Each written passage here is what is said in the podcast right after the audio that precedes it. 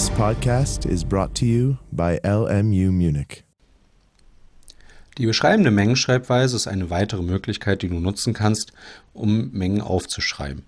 Bei dieser Schreibweise ist es so, dass Mengen notiert werden können von allen Objekten, die eine gewisse Eigenschaft besitzen. Die grundlegende Schreibweise ist folgende. Du schreibst Groß M ist gleich geschweifte Klammer auf. Jetzt führst du eine neue Variable ein. Nehmen wir hier in diesem Beispiel x.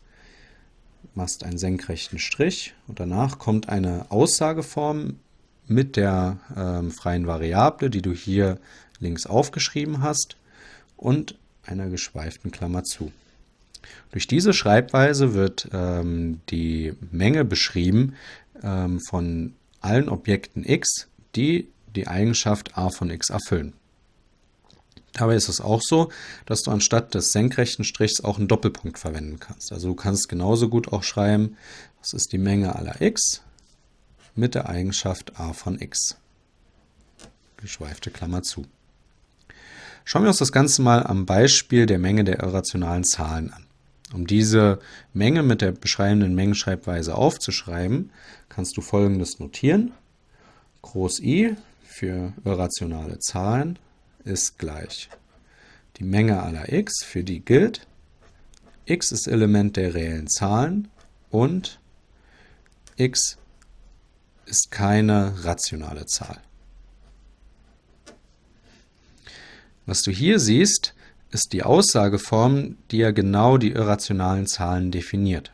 Eine Zahl x ist ja genau dann irrational, wenn sie reell ist, aber nicht rational ist. Dadurch wird durch diese Schreibweise die Menge der irrationalen Zahlen beschrieben. Jetzt ist auch so, dass du anstatt der die Konjunktion weglassen kannst und hier einfach ein Komma setzen kannst. Es ist nämlich definiert bei dieser Schreibweise, wenn du verschiedene Aussageformen hast, die du über Kommata separierst, dass diese alle gleichzeitig erfüllt sein müssen, damit das entsprechende Objekt Teil der Menge ist. Also man kann auch schreiben x Element R als eine Eigenschaft, Komma x kein Element von q als die zweite Eigenschaft. Jetzt gibt es auch eine weitere Möglichkeit, diese Schreibweise zu verkürzen. Und zwar indem, indem du eine gewisse Grundmenge direkt angibst.